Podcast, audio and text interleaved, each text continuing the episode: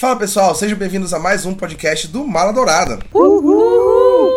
Cansado, desculpa. A gente vai gravando no interior, família. Sejam bem-vindos a mais um episódio do nosso podcast regular, o podcast com números, como é conhecido popularmente. Eu sou o apresentador de sempre, Rafael Mendes, e estou aqui com uma equipe muito especial, um episódio muito especial. E vou apresentar agora os integrantes do Maladourada que estão na equipe hoje para falar do tema. Estou com ele, finalmente de volta, depois de um grande ato, estava sumido, desaparecido, e hoje ele está de volta no podcast podcast para dar o ar da sua graça, Josué Gaia. Tudo bem, senhores? Eu tava tirando um ano sabático na Lua, eu e Steve Rogers, e daí voltamos agora, graças a Deus, com a bênção do nosso Senhor. Tava passando em Arrakis, né? Sim, passei uma, uma temporada. Também estou com ele, que está completando o terceiro episódio seguido no nosso podcast regular, Matheus Salada. Banzai! Fala galera, tudo bom? E eu queria dizer que Jason Momoa continua lindo, é isso. Jason Momoa continua lindo e nunca deixou de ser lindo, né, Matheus? Acho que Realmente. seria importante concordar nisso aí. E também estou com duas das novas integrantes do Mala Dourada, para vocês que acompanharam a seleção 2 do Mala Dourada. Hoje elas estão fazendo as sua, suas estreias no nosso podcast e agora vou apresentá-las. Primeiro estou com ela, Lídia Batista. Ai, Rafael Mendes, que momento, meu Deus do céu. Que momento, cara. Só isso, estou sem palavras. E Timothy Charlamey tem o meu coração todinho. O famoso cara de pastel. Também estou com ela, Gabriele Ode Almeida. Oi, galera. É, eu vou ser a unpopular opinion hoje, gente. É o que eu tenho a dizer. Muito bem, viu? Elas estavam morrendo de nervosismo de se apresentarem para vocês no podcast. No final das contas, nem doeu. Quem disse que não? Mas não doeu, cara. Às, às vezes, às, às vezes a gente consegue sentir a, a, a emoção através do outro. Gente, hoje é aquele em que a gente fala de Duna. Então, vocês acompanharam o frenesi que estava rolando na internet nos últimos meses com relação a Duna, que é a nova grande aposta da Warner para os cinemas com essa produção de proporções épicas. E, e, enfim, todo mundo acompanhou o frenesi, todo mundo viu o que estava acontecendo pelo diretor que assumiu essa função, que é o Denis Villeneuve, que é um dos diretores que mais está crescendo em ficção científica, pelo elenco que é fenomenal. Então, hoje a gente vai fazer um podcast para comentar Duna, já que tá muito fresco na nossa memória, todo mundo aqui assistiu nos últimos dois, três dias. Então a gente vai fazer um podcast para comentar sobre o que achamos de Duna, vamos falar de, enfim, coisas que gostamos e coisas que não gostamos, como a Gabriele já antecipou, vai ter unpopular opinion, não só dela, porque tem uma outra pessoa que gosta de dar opiniões impopulares, parece que ela sente prazer nisso. Beijo, pessoal. Beijo aos meus fãs. Carinho. Alegria, né? Alegria. Então, a gente vai falar sobre Duna hoje. Para quem tá perdido, se existe alguém perdido nesse tópico, eu preparei uma introdução sobre Duna para falar aqui, né? Então, o que é Duna? Duna é um livro, na verdade, que foi lançado em 65, já tem mais de 50 anos. Foi lançado e foi escrito pelo Frank Herbert e é o primeiro de uma série de duas trilogias. Então, Duna abre uma série de seis livros e o Duna, só o Duna, tem 600 páginas para vocês entenderem a complexidade, a, enfim, quanto Duna é, é, cheio de detalhes, né? Então é um livro de 600 páginas só o primeiro. Então tem muito mais além disso. Eu li Duna, eu comprei graças ao, ao meu amigo Érico Borgo da Ruro. Para quem sabe, eu sou amigo do Érico Borgo. Eu gosto que todo programa tem que ter uma citação, Arruro. Tem que ter uma citação a Ruro ao Érico Borgo, porque graças ao meu amigo Érico Borgo, ele me deu um desconto, um descontaço, acho que uns 25% de desconto para eu comprar a trilogia de Duna. Comprei comprei, li, achei muito bacana, mas ele é uma leitura muito densa. Então ele tem muitos detalhes. Tu tem que estar tá prestando muita atenção em Duna para tu entender os detalhes do livro, né? E Duna já foi adaptado uma vez para o cinema. Ele já foi adaptado em 84, um filme dirigido e escrito por ninguém menos do que o David Lynch, que, enfim, famoso por é, Twin Peaks, Cidade dos Sonhos e muitos outros filmes que ele já fez. Ele adaptou esse filme, esse livro, perdão. E o Paul Atreides era o Kyle MacLachlan, que também é de Twin Peaks. Patrick Stewart, o nosso professor X, era o Gurney Halleck, que foi interpretado pelo Josh Brolin na versão nova. E o Xing, do The Police, participou do filme também. Ele foi o Fade Rauta, que é um personagem que nem apareceu nesse filme que saiu agora. E também teve depois uma minissérie televisiva. William Hurt participou da minissérie, James McAvoy participou da minissérie. Então, essa é a terceira adaptação de Duna, assim, pro audiovisual, que desde que o livro foi lançado, é a terceira vez que é adaptado. E dessa vez recebeu uma visibilidade imensa nessa adaptação, porque como eu falei no começo, ele foi anunciado que seria dirigido e co-escrito pelo Denis Villeneuve, que para quem não sabe, dirigiu Blade Runner 2049, A Chegada, Os Suspeitos de 2013, Sicário também foi dirigido e escrito por ele, então ele é um dos diretores mais famosos que estão saindo agora nessa, assim, nesse nosso século, diríamos assim. E ele fez uma exigência peculiar para Warner, que seria dividir a adaptação de Duna em duas partes. Então a Warner, como sempre, né? Assim, a, a, galera que já conhece como a Warner funciona sabe que a Warner ela tem as piores decisões do audiovisual. Né? Ela virou e disse que queria que o filme fosse uma parte só, mas o Denis Villeneuve virou e disse que queria que fosse duas partes. Então ele disse só vou adaptar se for em duas partes. E a Warner tentou bater de frente e ele disse se não for em duas partes eu não vou fazer o filme, vocês procuram outra pessoa. E aí eles disseram ok, então a gente faz em duas partes, mas a gente só vai autorizar a primeira. A segunda parte só vai sair se o filme tiver uma boa bilheteria e uma boa recepção pelo público. Então, depende muito de como o filme vai ser bem recebido agora, em todos os detalhes, para que a parte 2 seja dado o ok. Imagina se fosse uma só parte. Ela já começou a soltar a opinião dela. Sorry, not sorry. Não, mas eu concordo, porque o, o universo do, do livro do Duna é um universo muito denso, né? Com muita informação. Condensar isso em dois filmes já é pouca coisa para mim. Para mim, o ideal seria uma minissérie. Então, fazer tudo isso em um filme seria ainda mais corrido, o ritmo seria ainda mais acelerado, enfim. para mim ficaria muito ruim. Eu acho que Duna, assim, ele tem uma, uma mitologia muito extensa. Muita gente compara com O Senhor dos Anéis no, no na extensão da mitologia. E chega a ser, em vários pontos, ele chega a ser tão complexo quanto o Senhor dos Anéis em alguns momentos. Eu acho que se tivesse adaptado em um filme só, seria um desastre. Por exemplo, para vocês terem uma noção de como funciona o Duna do David Lynch, que inclusive nos últimos anos ele pôs de mão a posse desse filme. Ele virou e disse que o filme não era o filme dele, que tinha saído no cinema. Deu uma de Zack Snyder. Deu uma de Zack Snyder, porque a, a, a produção dele foi problemática também. Então, pra vocês terem uma noção, o Duna do David Lynch, em uma. O Duna tem 2 horas e 10, eu acho, de duração, o do David Lynch. Em uma hora de filme, ele fez o que o Denis Villeneuve levou 2 horas e meia para fazer nesse filme agora. Então, a primeira parte, que é a parte que o Denis Villeneuve fez, o David Lynch fez em uma hora, em 84. Daí vocês já tiram o quanto ele deve ter cortado, quanto ficou confuso o filme em certos momentos, quanto ele condensou, né? Eu assisti o filme e realmente não tem comparação, cara. É, é o Denis Villeneuve ele realmente foi muito mais paciente, muito mais detalhista no, no, no Duna dele do que o David Lynch foi em 84. Não, cara, é complicado porque tu pega o livro do Duna, ele foi lançado antes de muita coisa que a gente conhece já existir, antes de Star Wars, antes de Star Trek. Então vários conceitos dele acabam sendo coisas completamente novas e completamente inventivas, né? Tu pegar pelo design das naves, pelo design dos planetas, por toda a mitologia envolvendo é, envolvendo melange. Então tu vê que é um, um, mundo completamente diferente do que a gente tá acostumado e realmente adaptar tudo isso em uma hora é um absurdo. Fora que eu acho que assim, Duna é um filme é, inteligente, né? Ele a todo momento ele te instiga a estar tá pensando, a tua cabeça tá o tempo todo ali funcionando e tu fica instigado o tempo todo com aquilo. O suspense que tem em algumas cenas, tu sentes o suspense. Tem uma cena específica, até comentei com o Josué hoje que eu senti o, o medo da, da atriz, eu esqueci o nome dela, acho que é Rebecca. A Rebecca Ferguson. Isso. Ela tá na porta lá e eles estão. É, tá, tá rolando toda a cena da caixa e tudo mais. E tu sente o nervosismo dela e junto com ela tu vai sentindo toda aquela emoção. Então eu falei pro Josué que Duna, com certeza, assim, é um filme inteligente. Ele te instiga a ficar pensando o tempo todo e acompanhar as emoções dos personagens. E eu acho isso muito importante em qualquer produção. Eu sinto, às vezes, essa, essa sensação de filme inteligente, às vezes eu sinto com o Nolan, sabe? Apesar de que o Nolan, ele gosta muito de explicar para ti tudo que ele tá criando, né? E aí, às, às vezes, ele não, não te dá espaço para tu chegar no ponto sozinho, né? O, o, Nolan, ele não te dá esse espaço, né? Ele gosta, tipo assim, de criar uma, uma coisa muito complicada e aí ele gosta de chegar num ponto onde ele vai te explicar muito mastigado essa coisa complicada que ele acabou de criar. Desafia a capacidade do espectador de chegar nesse ponto sozinho. Mas, a, as, o,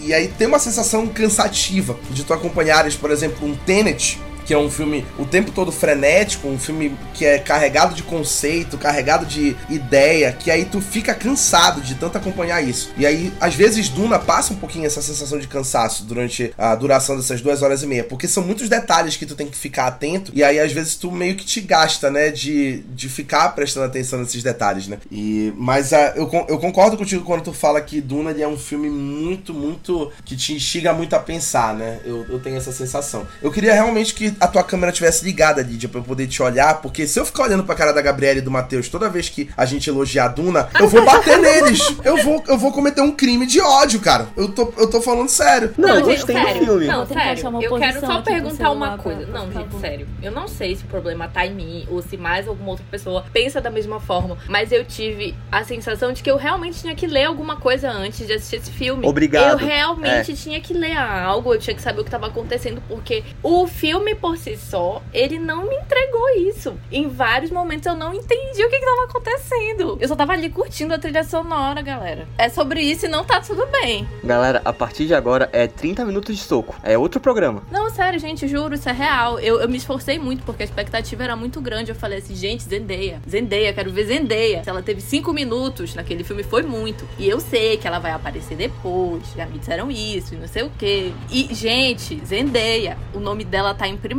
no cartaz. O que que é isso? Estão tão guardando, né, a melhor parte pra depois, que é a Zendaya, o foco E o todo. direito do consumidor? e aí? Quebra de expectativa. Não prometeram ela por duas horas e meia. É, não, Ele- verdade, eles não não- prometeram ela, não E prometeram. ela no filme. Ela tá no filme, entendeu? Não, pro- não disseram o tempo de. sonho. Aquela cara, ela aparece, querendo ou Ela não. tem que ser o destaque onde ela chega. Ela aparecer em forma de Sony já diz muita coisa, entendeu? A Zendaya ela é tão perfeita que ela só aparece em Sony. E quem nunca sonhou com Zendaya? Essa é a grande questão. Lídia tem um bom argumento. Lídia Batista se assumindo bissexual aqui no Maladourado. Programa único. Informação. A Lídia não Informação sabe se ela programa. quer ela ou se ela quer ser ela. Entre o Timothy e ela. Fica, fica confuso, cara. São duas pessoas Eu, muito assim, eu acho, eu acho a Zendaya muito mais bonita que o cara de pastel, né? Mas, Eu já ia cara, falar não que o Timothy é não. machucado. O, Tim, o Timothy é rústico. tipo assim, se tu, se tu vira pra mim e fala, "Ah, eu fico em dúvida entre a Zendaya e o Jason Momoa. ok. Está- aqui temos uma briga. Entre a Zendaya e o Oscar Isaac. Jason Momoa tá meio zoadinho nesse filme, né, galera? Vamos combinar aí, né? É porque ele tá sem barba. Ele, Ele tá passa muito tempo no deserto, filme, entendeu? É, aí, é né? complicado. Se ele tivesse passado mais tempo na água, a água faz bem pra ele, né? Agora, agora assim, alguém tem alguma informação de como foi essa gravação no deserto? Porque só de olhar que ela As- assim, isso aí, isso aí é, é- entra no tópico que a gente vai falar de efeitos visuais, né? Muita coisa de Duna não foi gravado de fato. Isso, bom, foi, né? isso, inclusive, foi uma exigência dele, né? Do, do Denis. Ele falou que ele queria para o estúdio o máximo possível de, de locação de set real, né? Porque ele acreditava que, para um filme como Duna, que é um filme muito sensível, o set, o set real era muito importante, porque o público não ia conseguir se conectar se fosse um filme, por exemplo, todo em CGI. Então foi uma exigência dele. E isso realmente rola, porque tu olha, inclusive foi algo que me chamou a atenção no filme. Eu acho que daqui do, do, do Mala, só eu e o Rafa já lemos o, o livro. E Duna é, é grandioso, assim. Duna é muito. A escala de Duna é colossal. É nível Senhor dos Anéis. Nível Senhor dos Anéis. Eu, eu lembro quando eu. Antes da gente assistir, o Rafa falou, amigo, é o Senhor dos Anéis da nossa geração. Porque realmente é tudo muito. É um exagero, assim. É, é tudo colossal. Não, eu digo, eu digo em questão de perspectiva disso. Tu olhas as naves, por exemplo, elas se movem devagar, assim. É, um- é um- Tem um gracejo. é, parece que tá em câmera lenta. Duna é um filme muito elegante. É muito elegante. É muito elegante, é muito elegante. Gente, daqui a pouco esse programa vai virar um 30 minutos de soco, tá? Tô logo avisando pra vocês. Eu, Vou perder a paciência. favor, eu sou a favor de virar 30 minutos de soco, porque. Tá assim, difícil. Tá difícil. É, Bora, assim. Matheus, te tá manifesta difícil. aí, tá O Ma- só o eu Mateu- levando pedrada. Uma- uma- a, a pedra, a pedrada é no Matheus. Eu, eu, eu, eu, eu olho pra caras, pras caras e bocas que o Matheus faz, me dá ódio, dá raiva. Eu- O meu sangue tá fervendo aqui. É porque eu tava falando pra Gabriele, tipo, te prepara, que vão falar que é o novo Star Wars, é o novo Senhor dos Anéis. Não. Não, não, não, não, não, não, não, não, não. É completamente diferente. Completamente diferente. São, olha só, chefe, se você me permitir, por gentileza. Fique à vontade, fique à vontade. Eu não acho que seja um novo Star Wars, porque a proposta de Duna é muito clara, é muito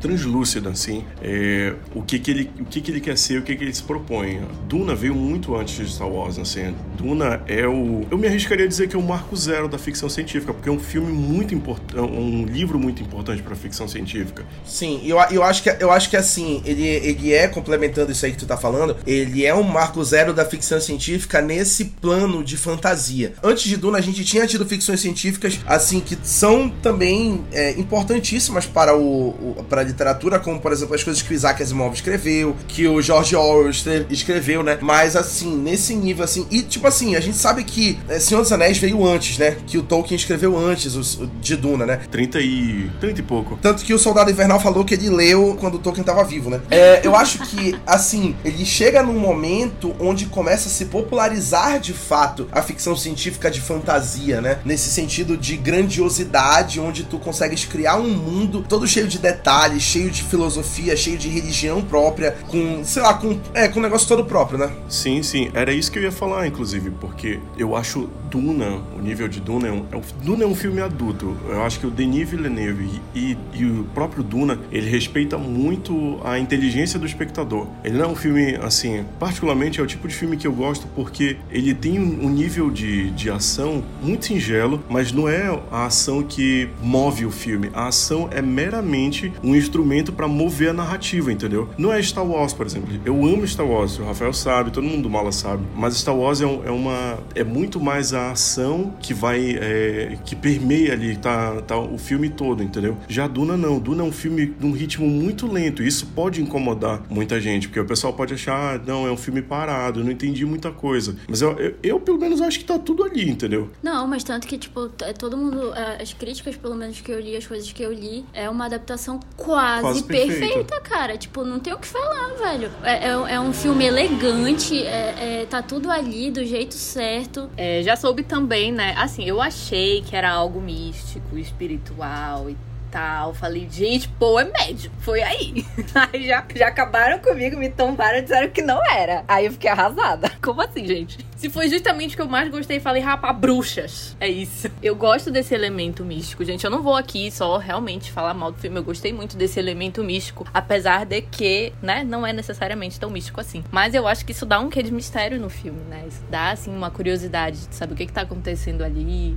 E o figurino também é muito bom. Eu gostei muito. É, é, um filme que eu gostei de assistir. Visualmente, ele é bonito. É muito bonito. É muito bonito, é muito é, bonito. Visualmente é muito bonito. Fotografia, assim, é, é, belíssima. Eu gosto muito das engenhocas, assim, de, de Duna. É, tudo que é, é, é uhum. é muito... Inclusive, isso é uma curiosidade, porque no, na mitologia de Duna, não tem computador. É tudo, tem que ser analógico, porque... Houve, o Rafa vai me, vai me corrigir se eu estiver falando água. Mas, se eu não me engano, foi porque houve uma guerra é, de inteligências artificiais. Então foi banido na galáxia toda. Inclusive, é, no início do filme, eles falam que é a guilda que, que faz as viagens interestelares porque não tem computador. Sim, não tem computador. Então só eles podem, podem operar a viagem intergaláctica. Isso é curioso. Por isso que parece tudo analógico, assim. Eu acho que, eu acho que cai no que tu falaste sobre elegância, né? O filme é muito elegante. E aí ele, ele cria um ar analógico para ele criar essa elegância. E aí eles, eles confiam muito nos Mentat, né? Que são as enciclopédias humanas. Isso, o Steven McKinley Henderson, que tá do lado do Leto, né? Do lado dele na hora do. que ele, ele aceita ir pra, pra Arrakis. Ele, tipo assim, ele calcula, o Leto pede pra ele calcular alguma coisa lá, e aí na hora ele dá aquela virada de olho, né? Que o olho fica branco, e ele faz aquele cálculo rápido logo no começo do filme. Então, o, eles confiam muito nos Mentat, né? Nesse, nesse período aí, para fazer os cálculos. E é tudo, é tudo dessa mitologia, né? Eu acho muito interessante isso que Duna faz, porque ele realmente cria um universo dele. Então ele fala dos Mentat, que são essas pessoas. Ele fala das Bene Gesserit, que são as bruxas, né? Que aconselham os governos, tipo como se fosse o Rasputin dos governos e tudo mais. Fala sobre o, a mitologia do Kwisatz Haderach, né? Que seria o, o Bene Gesserit homem que seria o mais poderoso entre eles. Fala do Messias entre os arraquinos, que fala de, dos, do Messias, que seria aquela pessoa que agiria com tanta naturalidade em Arrakis como se fosse natural de lá. Então eles têm muita coisa nesse, nesse meio. Por exemplo, a, o louvor que o, os arraquinos têm com o Shai Hulud, que é o, o verme de areia, né? Então, tipo assim, eles, eles, eles saúdam o verme de areia, o Shai Hulud, e tipo assim, ah, os bênçãos ao Shai Hulud, tem todo uma, um louvor. Eu sei que vocês estão rindo do Shai Hulud porque vocês estão pensando que ele parece um grande, né? Um grande si, um grande si. Ai, eu não tô falando No detalhe, um grande si. Tem um, tem um meme no Twitter, tipo assim, alguém falou assim: ai, o filme que vai deixar a Marvel no chinelo, sabe? Criando aquela rixa desnecessária entre, entre franquias. E aí, tipo assim, a menina chegou, o filme que vai deixar a Marvel no chinelo, e colocou um pôster de Duna com um verme de areia grandão. E aí, tipo, um cara, um cara, tipo assim, da Marvel, uma, uma pessoa da Marvel, que é fã da Marvel, e falou assim: pô, não queria falar nada, não, não, não desmerecendo o Duna, Denis Villeneuve, nem nada. Mas, pô, galera, isso aí não parece um cu? Falou assim mesmo. Aí pegaram fizeram montagem, pegaram o mesmo pôster do Duna, aí tiraram o nome Duna e escreveram cu. E aí o verbo de areia lá, entendeu? Então, tipo, por aí vai, né? É aquela história, fala o que quer, ouve o que não quer, né? Não precisava ter criado rixa. Aí a pessoa foi e criou um meme. Então, tipo, tem esse louvor, por exemplo, eles têm aquela, aquela questão da dança na areia, que eles têm que pisar na areia no movimento como se fosse um movimento natural do vento batendo na areia, para que A cultura. o, é, a cultura o de- verme de não tenha Duna, isso. A, a mitologia de Duna é muito rica, porque ela aborda muita, é, é muito tema. Então, é, então, por isso que o Denis Villeneuve pediu ao Warner que ele pudesse dividir o filme em dois, porque é muita coisa para se adaptar. É, religião, te- é, ecologia, tem ciência, matemática, é, jogo político. Então, é muita coisa, assim, é muita nuance, porque um filme só não, não, não daria. Acho que ele quer explorar, né? O... Ele precisa. Acho que ele é quer- impossível fazer é. uma adaptação de Duna em um só filme. Esse foi o pecado do filme de 84. Foi Foi porque muito corrido. o quem foi o diretor-chefe David Lynch foi o pecado dele, porque ele quis adaptar em um único filme Duna, que é um, um negócio assim estrondoso. Chamam Duna de um inadaptável, não é à toa. As duas adaptações anteriores, tipo assim, foram. Falharam. falharam, né, na, na tarefa. E apesar de tudo, eu achei que as duas horas e meia desse filme não foram suficientes. Porque assim, eu converso com as pessoas que já leram o livro e eu sinto que eles viram um filme diferente do filme que eu vi. Porque ele já tem todo um background por trás, de entender as filosofias, as normas. Eu lembro que, por exemplo, eu demorei muito pra entender como funcionava o jogo político dentro de Duna. Então eu não entendi, por exemplo, se era o imperador querendo dar um golpe de estado em vários monarcas. E aí depois um amigo meu veio me explicar que na verdade a rixa dele era com aquela família específica, porque eles eram muito poderosos. É, com a Casa Trade. E aí ele teve que me explicar o conceito de poder em Duna. Então, assim, por se tratar de um mundo muito diferente, eu senti que eles precisavam de mais um tempinho pra apresentar um pouquinho melhor o universo, apesar de tudo. Não é um filme convidativo pra quem não leu o livro e não sabe nada da história. Definitivamente não é. Não, mas é, v- vamos lá. Só, só pelo, assim, sem conhecer. A gente, eu, eu e a Liz, a gente foi com uma amiga que nunca viu nada, nada a Não respeito sabia nada de de Duna. nada. E ela virava assim pra gente no meio do filme e falava: Nossa, cara, que filme, que filme doido. Tem algumas coisas que eu tô demorando pra pegar, mas caraca, que filme doido assim de assistir. É, é realmente curioso e inusitado do, do que a gente tá acostumado de ficção científica. Em nenhum momento tu, tu conseguiste te conectar com o filme. Não, não, muito pelo contrário. Tipo, pode não parecer, mas eu adorei o filme. O Matheus tá é parecendo é a um minha filme- professora lá, a professora Parabéns, nota 2 Dora, pro lá do, do início do, do meu ensino médio. Excelente, 4,75. O Clelton, É o Cleuton. Adorei o trabalho de vocês, queridos. Tá tudo que eu queria aí. melhor nota da turma. Quatro. Eu adorei o filme, Excelente, nota nota 4. Professor Giovanni Vale, você é minha inspiração. Mas, matemática, lá do sempre. Não, tipo assim, eu acho que é um filme nota 8, um nota 8 honesto. Eu só não acho que seja nota 10. Parabéns, duas estrelas. É, aí tu me quebra. 8? Gente, 8 não é uma nota Oito? ruim. Aí tu me quebra. Oh, meu Deus. Não, 8 é ruim, pra Duna é ruim.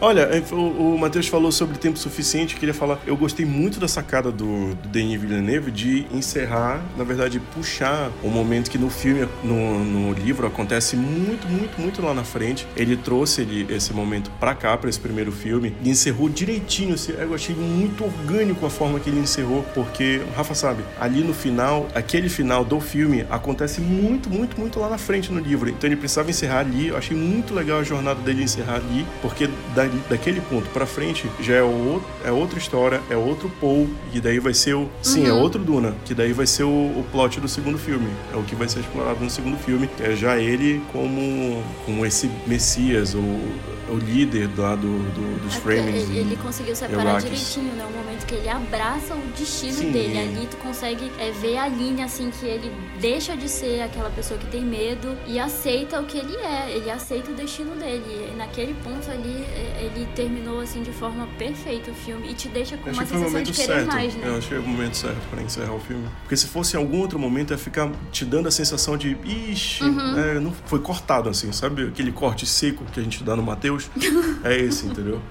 Jogado. Eu queria deixar um negócio claro antes de eu seguir aqui no- nos tópicos. Pode discordar, tá? Eu queria, inclusive, que ficasse claro aqui pro ouvinte que não existe uma ditadura no Mal Dourada. A gente só gosta de brincar. A gente só gosta de brincar com os que discordam, entendeu? De mim. Então, só isso, entendeu? Mas não é demais. Discordar pode, entendeu? Por exemplo, eu tô brincando aqui que eu vou, que eu vou perder as estribeiras aqui com os dois. Mas eu acho que é saudável ter uma pessoa que discorde, entendeu? Porque senão ia ser a gente o programa todo falando só de pontos que a gente concorda e aí não ia ter um debate. Eu acho que o debate que é um negócio interessante. Tem que gerar o debate, entendeu? É- Uhum. Com certeza. Tem que gerar o debate, né? Até porque quem vai representar as pessoas que tiveram ali as suas expectativas jogadas no chão, não é mesmo? Gabriele, porque o Matheus Salada É, exa- nitidamente ele, é um ele- hater ele gosta, de- de ele gosta de odiar que- tudo que que, é o povo gosta. É isso que o Matheus Salada é. Então vai perceber isso com o tempo. Uma coisa interessante do, do Duna é que ele realmente, em alguns momentos, ele parece que ele tá despreocupado com o conhecimento prévio do espectador sobre o filme. Entendeu? Eu acho que isso é uma coisa que ele tem em comum com o que eu falei no começo com o Nolan. Porque o Nolan, ele cria um universo novo e ele fica despreocupado com o conhecimento prévio sobre, enfim, coisas técnicas que podem ser importantes ali. A diferença entre o Nolan e o Villeneuve é que o Villeneuve, ele te dá espaço pra tu criar a tua interpretação sobre o filme e tu absorver o que tu, o que tu entendeste. O Nolan, como eu falei, ele quer que tu entenda do jeito dele e aí ele sempre chega num ponto onde ele vai te dar a explicação necessária pra aquilo Que diga-se de passagem é a explicação dele. a explicação dele, do ponto de vista dele. Então, tipo assim, o Nolan sempre vai querer fazer tu entender a história do jeito dele. E aí tu vai entender do jeito dele. Pô, tu vai achar do caralho. Por exemplo, como eu acho o Tenet do caralho, eu acho um filme fantástico. Meu Deus, tu gosta de Tenet? Eu gosto de Tenet. Eu, eu tipo assim. Meu eu, Deus, dei, eu dei 10, 10 pra. Tenet, tá? Queria te dizer isso. Eu e o Josué. Nós dois. Eu e o Josué, a gente escreveu juntas. Eu, eu saí de Tenet extasiado. Gente, eu não entendi nada. Acho que o problema é que eu sou burro mesmo. Acontece. E a pá, tu deu nota baixa pro Mortal Kombat, tá? Não queria te falar nada. Vejam o filme e tirem suas conclusões. O ataque gratuito. gratuito. Existe essa diferença entre ele e o Villeneuve. O Villeneuve, ele te dá espaço pra tu entender. Eu acho que essa é a diferença, né? Pega ali, tu absorve a tua interpretação do que Duna representou nesses conceitos variados que ele explora. Mas assim, citaram o Nolan e o Villeneuve, e eu acho que eles são dois diretores muito parecidos. Que ambos vêm com a proposta de fazer blockbusters um pouquinho mais cult. Então é um filme que agrada o cara que vai querer comer um. assistir um filme pipocão, ao mesmo tempo que ver um filme oscarizado de arte. Só que eles seguem por caminhos muito diferentes. O Nolan, por exemplo, como disseram, explica todo o filme. Então ele meio que quer fazer um filme inteligente for dummies. O Villeneuve, ele quer fazer algo um pouquinho mais sofisticado. Foi um negócio que me incomodou um pouquinho no filme, porque eu senti que ele tava. É foda usar essa palavra, mas ele tava um pouquinho pedante. Eu sinto que ele tava se achando demais enquanto ele fazia o Duna. Porque pra mim, as cenas de contemplação são muito lindas, são muito boas. A fotografia é ótima dessas cenas. Só que elas são exageradas. A gente tem close da água caindo no ratinho do rato. Enquanto eu não tô entendendo se o, a voz que o Timothée Chalamet usa é magia ou é tecnologia. E eu senti falta. Eu gosto de pensar que foi magia, licença. Eu quero pensar que foi magia, que foi místico, mediunidade, entendeu? Eu quero pensar que é, porque foi aquilo ali que agradou meu coração. Olha só. Eita. Profundo, interpretou da gente, tua forma. profundo. Sim, é o meu olhar. Exatamente, é esse o ponto que, que a gente tá falando, né? Da, da questão do Villeneuve te dar esse espaço pra tu interpretar. Mas ao mesmo tempo eu acho que ele dá as informações necessárias pra tu ter uma compreensão no filme, entendeu? Ele pode não dar numa ordem batida, ele pode dar fora de ordem, mas ao longo do filme ele te dá todas as informações necessárias. Por exemplo, tem muita coisa que tu aprende em Duna sobre o universo de Duna que tu aprende, por exemplo, naquelas videoaulas que o, que o Paul Atreides está assistindo, né? Então, tipo assim, tu aprende naqueles detalhes e, tipo assim, não é no começo do filme. Ele não faz aquele, aquele formato batido de levar 15 minutos do começo do filme pra te explicar todo o filme. Apesar de que ele tem esse momento narrado pela Zendaya, né? No começo. Não é um telecurso 2000, assim, no início do, do filme. Mas, tipo assim, tu vai aprendendo junto com o Paul Atreides ao longo do filme, entendeu? Eu acho que, é, eu acho que isso é interessante. Que é assim que é no livro, inclusive. Que é assim que é no livro. Chefe, inclusive, eu sempre gosto de falar isso. Falo sempre pra gente nos podcasts que eu gosto de falar de como eu me sinto vendo os filmes, o que, que os filmes representam pra mim, assim. É, quando eu assisti Duna, eu fiquei encantado, assim, por tudo, por causa dessa grandiosidade e esse tempo, assim, que ele dá. Porque é- o Matheus falou, realmente eles têm um estilo muito parecido, o Nolan e Só que a diferença tá nessas sutilidades, assim. O, o, o Nolan é muito escrachado e é muito. Toma aqui. Essa é a minha explicação, mastiguei do jeito que, que deu, toma. Faz o. Te vira com essa informação. Denis não. O Denis é, é muito mais assim. Sofisticado, né? É, sim, eu, eu, eu entendi o ponto do Matheus dele falar que parece um pouco pedante. Pode ser, porque o, o Denis é, é muito fã do filme e ele é muito fã dos livros também. Então, é a mesma coisa que aconteceu com o Simu Liu lá na Marvel. É um fã teve uma oportunidade de fazer um projeto que ele, é, ele gosta, que ele é entusiasta. Então, acho que pode ter sido por conta disso. E a sensação que eu tenho é que o Denis, ele tá pintando uma tela, assim, tá com um pincel muito sossegado, muito de boa, assim, em passar a mensagem dele. Ele falou, "Jean, olha, gente, é isso. É muito bonito a forma que ele trata o filme. Por exemplo, nessas, nessas partes que o Matheus falou de Muito contemplação, bonita a assim. forma como tu tratas o filme. Nossa, gente, pelo amor de Deus, eu amei esse filme, porque eu, eu li o livro, eu senti, eu, eu assisti o filme com a sensação de que eu tava revisitando então, tu um tens amigo, a base um que amigo eu antigo. considero essencial, que é ler o livro. E aí eu tô pensando seriamente em ler o livro pra ver se eu consigo enxergar o filme de outra forma, porque não rolou. É sobre isso, Gabriele. É sobre Tá oportunidade. bem. E tá tudo bem. É sobre o voto de confiança, Gabriele. O cara me refutou usando o Shang-Chi, vou ficar calado. Tá vendo só? É arte da guerra, você estuda o inimigo. Me quebrou. Nem é, nem sei se é. Teoria dos jogos, na prática. O Josué, né, tá vivendo o tempo todo, parece que ele tá, né, numa guerra de mafiosos. A gente falou mais cedo sobre o Denis Villeneuve ter pedido, muito, ter exigido muitas coisas pra Warner, né, que é uma empresa que é famosa por não conceder muitas coisas para os seus diretores e roteiristas, vide aí o Snyder Cut. É, então ele pediu muita coisa, né, e tipo assim, uma das principais coisas que ele pediu foi um orçamento estrondoso pra fazer Duna acontecer. Dentro desse orçamento estava planejado que ele contaria com o melhor elenco, provavelmente, dos últimos anos num só filme, né? Que são com as nossas estrelas, entre estrelas atuais e estrelas de outras décadas, outras gerações. E aí ele conta o Timothée Chalamet, carinhosamente chamado pelo meu irmão de Xalala, que eu chamo carinhosamente também de cara de pastel, que ele é o protagonista Paul Atreides. Então o Chalamet, ele tava aí em vários filmes recentes, então ele fez Me Chame Pelo Seu Nome, Lady Bird, Adoráveis Mulheres, fez tudo isso aí acontecer. Tem tudo, né? De 2018 pra cá é ele tá em tudo. do Oscar. Ele deu uma entrevista, ah, porque me aconselharam pra eu ter sucesso em Hollywood, não usar drogas e não fazer filme de herói. Engraçado, tu não faz filme de herói, mas tu faz todos os outros filmes que tem disponível em Hollywood, tu tá fazendo.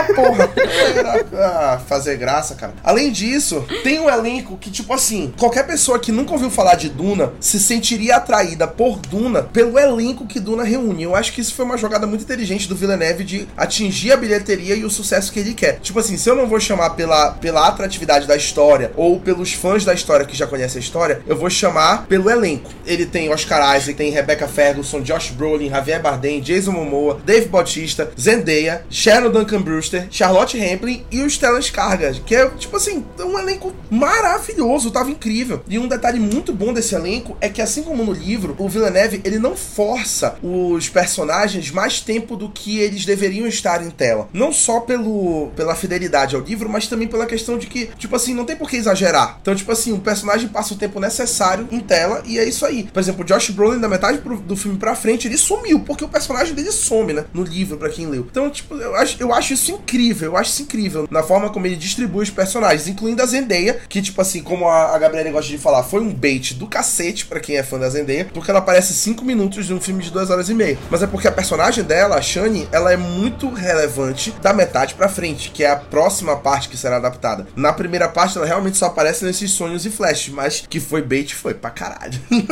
Eu revirei tantos olhos que quase fiquei cega. Eu fiquei com os olhos azuis vendo o filme, de tanto olhar pra ela. O Jason pegou, Momoa tem mais tempo de tela que ela. E não é nem o personagem do Jason Momoa, é o Jason Momoa em si. Porque ele não tá interpretando. Claramente é ele lá Não, solto. é, mas mas aí, aí tu já puxou outro ponto, porque o, o Ele Jason nunca interpreta, Momoa pô. é, é tipo o Jason Statham, entendeu? Não, Ele é não sempre tem, ele ele. tá sempre interpretando ele. em sempre Aquaman é, é Jason Momoa no, no fundo do mar. Em Ah, Duna é Jason badass. Momoa no Tipo, deserto. Jason Momoa na Netflix atrás da, da filha dele. É só Jason Momoa, irmão. É igual o The Rock, pô. O The Rock nunca atua, pô. Ele é sempre Ah, o mas The por Rock. que, o que tempo ninguém todo. tá falando que o Timothy é a Kristen Stewart versão masculina, hein? Égua. E ó, olha, a Kristen. Stewart, Não, ela tem. não, não, mas peraí, a Kristen não, Stewart, peraí, ela tem um alcance, ela tem um alcance fenomenal, pô. É, eu- eu tipo ia assim, tu falar. fala- Obrigado, Rafael. É, eu ia falar. nuances. Tu fala mal da Kristen Stewart, é a mesma coisa que tu fala mal do Robert Pattinson, pô. Tipo É, assim, pô, porra, porra, não tem como, peraí, não tem pô, como. não A pessoa nunca existe. assistiu Metrópolis, não venha, não venha falar comigo. Não venha falar comigo. Z, Farol. cidade perdida, Farol. não fala comigo. A pessoa não assistiu o Farol, nem vem. Tenet, Tenet. Pô, meu amigo com aquele sotaque dele. Ah, meu irmão. Little. A little dramatic. Cara, eu acho que uma coisa que eu gostei nesse filme foi o Chalamet. Eu acho que ele conseguiu destravar muito mais o alcance de atuação dele do que o normal. Eu chamo ele de cara de pastel porque eu acho que, tipo assim, ele realmente tem a mesma cara em todos os filmes, né? É igual, é verdade. Eu concordo nisso com a Gabriele. Ele, ele é a Não, cara ele, é- daquela ele é o, de o- Stranger Things. Sim, não, o, o Timothée Chalamet, na, na nobre e humilde opinião, ele é o Murilo Benício do, de Hollywood. Ele não tem expressão.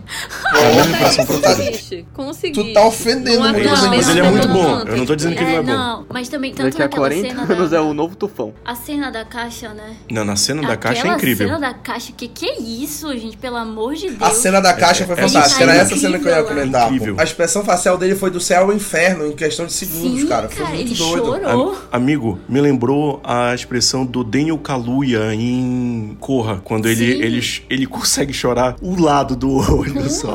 Uma lágrima, Uma assim, lágrima. bem dramático. Incrível essa cena. É bizarro, né? Essa do, essa do Daniel Kaluuya é bizarra, cara. Eu acho que, tipo assim, o elenco foi puro bait, né? Tanto que, pô, a, Gab a Gabriela é o nosso exemplo, é, exemplo, exemplo claro de como funciona um bait em Hollywood. Colocaram a Zendaya nos dois trailers de Duna como uma peça chave, chave, chave. E, tipo assim, ela aparece cinco minutos Acabou com a minha vida. Tipo assim, a, a Gabriele foi seca querendo ver a Zendaya. E ela viu por cinco minutos. E é isso. Do meio pro final. Falei assim pro Rafael: Não, Rafael, eu vou assistir Duna, quero ver a Zendaya. E é exatamente assim Cheguei- que o Dan Villeneuve vai ganhar audiência e visibilidade no HBO Max nos Estados Unidos, entendeu? Me enganada, hein? E tipo assim, é, é a estratégia que ele precisa, pô. Se, o, se, o, se a Warner quer que tenha muitas visualizações em Duna, muitos plays em Duna no HBO Max dos Estados Unidos, o Dan Villeneuve colocou um monte de bait pra que a galera assista o filme todo, entendeu? E dê o que ele precisa. O cara foi inteligente, pô. Não posso negar que ele foi inteligente. Ele foi canária, sim, mas foi inteligente também. A Estratégia pessoa fica do esperando grego. ali, né? Ah, não, em algum momento Zendaya vai aparecer. Não, agora vai aparecer. A Zendaya vai aparecer agora da metade pra frente, pronto. É o elenco que atira pra todos os lados, né? Tu vê que o Jason Momoa e o Dave Bautista são um público. Timothée Chalamet com o Javier, Javier Bardem são outro público. A Zendaya é a mesma coisa. Então é um filme que, tipo, se lança aí na pista, quem pegar, pegou. Mas pega uma galera. Eu pegaria. pegaria todo mundo. O elenco todo. Eu, eu imaginei, eu imaginei Duna como se fosse eu no Carnaval de 2019. Normal! Excelente paralelo, meu querido. Revelações. Rapaz. Rapaz! Cara, foi exatamente eu no Carnaval de 2019. Duna. Hoje. Obrigado, Matheus, pela referência pontual. Assim, eles atuam bem pra caralho, né? Todo mundo. Isso aí ninguém pode negar, né? Eu acho que isso aí é fantástico. Eu gosto muito do- das atuações do elenco. Eles atuaram muito bem. Como o Matheus falou, realmente abarca vários públicos diferentes, né? Num filme só. Se forem seguir pelo elenco, né? A gente falou ainda há pouco sobre o orçamento do Duna que o Denis Villeneuve pediu pra tirar o filme do papel. Uma grande parte desse orçamento que é astronômico foi destinado pro marketing do filme, uma outra parte foi destinada para pagar o cachê do elenco astronômico que o filme tem, e uma outra parte que foi vital pro Villeneuve foi para os efeitos visuais e parte técnica de Dune. Então a gente tem um espetáculo de efeitos visuais, como eu falei mais cedo. São cenas de efeitos visuais onde muitas delas a gente não acha que sejam efeitos visuais, como tomadas aéreas, onde tem muitos soldados, onde tem aqueles transportadores como os ornitópteros, os vermes de areia. Então a gente tem um grande espetáculo de efeitos visuais, a própria Arrakis, né, a própria Duna. Então a gente tem muita coisa em efeitos visuais que foi muito bem investida. Excelente fotografia, são cenas belíssimas, pinturas, né? O meu irmão não entende nada, então, tipo assim, pegou a fotografia e falou: Cara, isso aqui, essa fotografia é, é impecável, cara, não tem jeito, é, enfim, muito boa. Então, ele que não entende nada da fotografia, né? a parte de som fantástica, a direção de arte, o figurino, tava tudo muito impecável e a trilha sonora também, que é do Hans Zimmer, né? Enfim, Hans Zimmer nunca erra, impressionante. Coloca ele qualquer filme que ele vai acertar. E a trilha sonora dele é muito bacana, né? Tem um, umas sessões assim de louvores, né? Parece que eles estão o tempo todo louvando, saudando, né? Aquela, aquele mundo que é a Hacks, né? A trilha sonora te transporta totalmente, né? Para sentir as emoções da cena. A sensação é essa. Não, eu, eu concordo muito com isso, Gabriele. Muito, muito. Isso é muito verdade. Porque a trilha sonora ela tem essa função, né? De te carregar para dentro do universo que ela tá te propondo ali na tela. Eu achei muito bacana ele, ele fazer assim, esse mix. Parece meio, sei lá, Lawrence da Arábia, assim. A, a trilha sonora é meio, meio desértica, meio, meio coisa assim, meio árabe. Sim, Nossa, árabe, velho. é. Eu assistindo, eu virava pra ele e falei, putz, velho, eu vou sair daqui num camelo hoje. entendeu? Tá muito bonito. Tá lindo. Muito bonita. Bem na sua cara. Sim, nossa. Desculpa, eu precisei. É ruim, mas eu precisei. Sim, Pablo Vittar. É porque, gente, eu só consigo lembrar disso. Desculpa. Eu só, consigo, eu só consigo lembrar de Sex and the City 2. Dois. Sex and the City 2. Que eles estão em Abu Dhabi. Excelente filme. Eu lembro de Aquários. Aquários, ego, tu foste buscar lá longe, amigo. Essencial. Essencial. Olha, Aquário, que- o que que Sandy Júnior andou para que Duna pudesse correr? Denis Villeneuve assistiu a, a Aquários. Matheus, depois tu assiste esse filme Não era nem ele não nascido é da tua época, né? Eu acho que tu não era nascido Ah, quando ele saiu. Não, era, não tinha nascido. Não é o do Kleber Mendonça Filho, né? O- Enquanto o Matheus estava. A gente estava assistindo Aquários enquanto o Matheus estava. Ele tava sendo planejado ainda. Ele tava no plano das ideias ainda. Sim, tava sendo planejado. Eu não sou tão novo, tá? Eu sou de 2001. Oxi! É bem aqui, Matheus. Amigo, pra mim, com todo respeito, quem nasceu em 2001 tem 10 anos. É, chefe, rapidinho, é, a gente falou agora de trilha sonora. Não só a trilha sonora é impressionante, como os sons em geral em, Duna são. Eles têm essa. Sim, eles conversam muito entre si, tanto com a narrativa quanto com o visual inteiro do filme. Eu, eu, eu quero que vocês consigam lembrar, assim, junto comigo, quando o Barão Harkonnen, toda vez que ele aparece, tem um barulho como se fosse de um estalo digital. É ao mesmo tempo que é incômodo e conversa com esse clima o tempo todo de tensão de Duna, ele é meio digital, assim. Tu entende que é algo, é algo futurista e tudo. Eu acho muito bonito os sons em geral de, de Duna. Às vezes tem as cenas, como o Matheus falou, de, de contemplação, assim. Aí no fundo, se a gente for muito, muito, muito atento, consegues ouvir o, um, meio que um barulho da areia, assim, percorrendo o tempo todo durante a trilha sonora do filme. É, é primorosa. Eu achei primorosa. Já falamos da parte técnica de Duna, já falamos do elenco, já falamos da produção. E agora a gente fala do futuro de Duna, né? Como a gente falou no começo, o Denis Villeneuve pediu para dividir o filme em duas partes. E a Warner disse que só autorizaria a parte 2 se Duna tivesse um bom rendimento na bilheteria e uma boa recepção no HBO Max pelo público. Duna teve um orçamento de em torno de 150 milhões de dólares. E a Warner pediu para que eles triplicassem esse valor. Duna tem que fazer uma bilheteria muito boa ao redor do mundo nessas primeiras semanas para que a parte 2 seja confirmada. E a gente sabe que, por exemplo, quando o filme estrear na China, ele pode atingir esse valor muito facilmente, porque a China é uma das maiores bilheterias do mundo e lá estreia bem depois do resto do mundo, né? Mas ele tem essa tarefa muito difícil aí da bilheteria e da recepção. Por isso que mais do que nunca é muito importante que a recepção de Duna e a bilheteria sejam muito boas para que o próximo filme seja aprovado. Além disso, Duna tem potencial de se tornar a nova franquia da Warner, né? Como a gente falou, o Senhor dos Anéis da nossa época. Então, tem as sequências de Duna, que é o Messias de Duna e o Filhos de Duna, que são os livros da primeira trilogia. Então, o Messias ainda é com Paul Atreides como protagonista e o Filhos de Duna é com os filhos dele, né? A Ganima e o Leto 2. Tem muita coisa ainda que Duna pode se tornar, ainda tem os livros da segunda trilogia e tem todo um potencial de uma franquia, né, para se tornar uma franquia. E o mais importante é a questão das premiações. Eu acho que é o que o Denis Villeneuve tem em mente, né, lá na frente, é ter um bom rendimento nas premiações. Duna vem do jeito que a gente gosta para premiações, né? Então ele vem bem afiado em, em efeitos visuais, fotografia, direção de arte, som, maquiagem, figurino, enfim, muita coisa. Ele vem bem afiado para raspar no Oscar, tipo como Mad Max, né, como Senhor dos Anéis. Talvez atuações não seja o perfil da academia, né, de premiações premiar é, essas atuações tipo de Duna. Tem tudo para ter um bom rendimento nas premiações, né, que eu acho que é o mais interessante aí também pro, pro Villeneuve, pra Warner, né, que renda muito bem nas premiações, né. Maquiagem e, e trilha sonora pode entregar. Figurino, direção de arte também. Não, mas certeza que vai entrar alguém. Vai entrar a Zendaya, vai entrar Javier Bardem. Olha, vê bem o que essa segunda parte tá me prometendo, hein? Vê bem, vê bem, que se me promete mais Zendaya eu assisto. Uma carta, minha filha, eu vou bater o processo na porta deles. E assim a gente encerra o nosso episódio do podcast, aquele em que a gente fala de Duna. Queria agradecer a presença dos membros do Mal Adorado aqui hoje. Queria agradecer a presença do Josué. Seja bem-vindo de volta. Espero que você participe novamente de muitos podcasts. Estava. Opa, obrigado, querido. Queria agradecer ao Matheus, que tá aí há três episódios seguidos, vai bater recorde. Uou! Continua sempre muito dedicado nos episódios. E também queria agradecer e dar boas-vindas oficialmente para a Lídia e a Gabriele, que estão estreando hoje no podcast. E acho que o podcast é um dos ritos de passagem do Mal Dourado, então agora oficialmente sejam bem-vindas, já que estão fazendo essa participação aqui, estão fazendo essa estreia. Pode, pode chamar.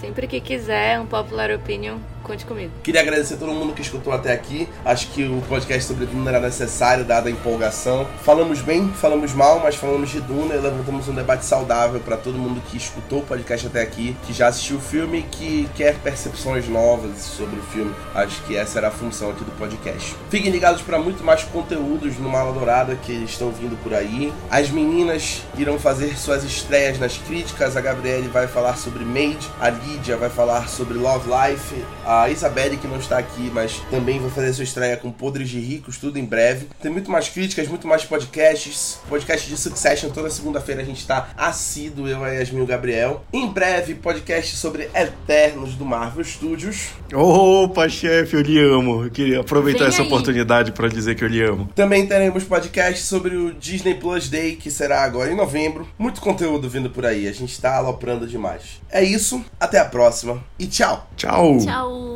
Tchau! Tchau.